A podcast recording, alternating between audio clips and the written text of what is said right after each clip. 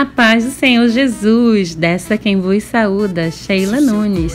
Fique conosco que hoje no nosso podcast tem uma reflexão para você que tem enfrentado vários julgamentos, mas não deixe isso abalar seu coração. Confie na palavra de Deus para a sua vida. Seja aquela pessoa que Deus já disse que você é. Fique conosco. Deixa rolar, sinta a energia que no céu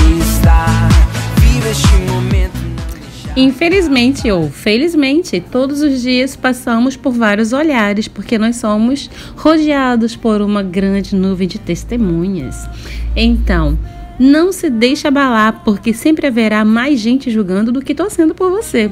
A vida é assim, mas é comum encontrarmos pessoas praticamente derrotadas por causa da opinião dos outros. Não seja uma dessas pessoas. Confie na palavra que Deus já determinou para a sua vida.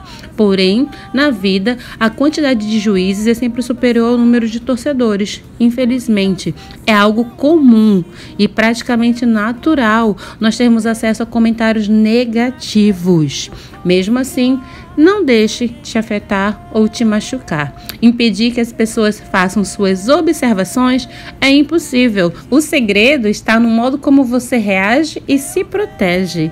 Não se deixe afetar pelas opiniões dos outros. É uma conquista possível. Seja liberto disso em nome de Jesus. Em algumas situações, as observações dos outros podem até nos ajudar no nosso crescimento, mas não perca a alegria de viver e nem se deixe abalar por causa do pensamento das outras pessoas. Seja você mesmo, seja a pessoa que Deus quer que você seja. Então, pare de dar atenção para aqueles que só querem te criticar, só querem te sondar. Entre juízes e torcedores, a vida segue em frente. O respeito é o que norteia os relacionamentos. Mas principalmente, lembre-se, seja a pessoa que Deus te chamou para ser.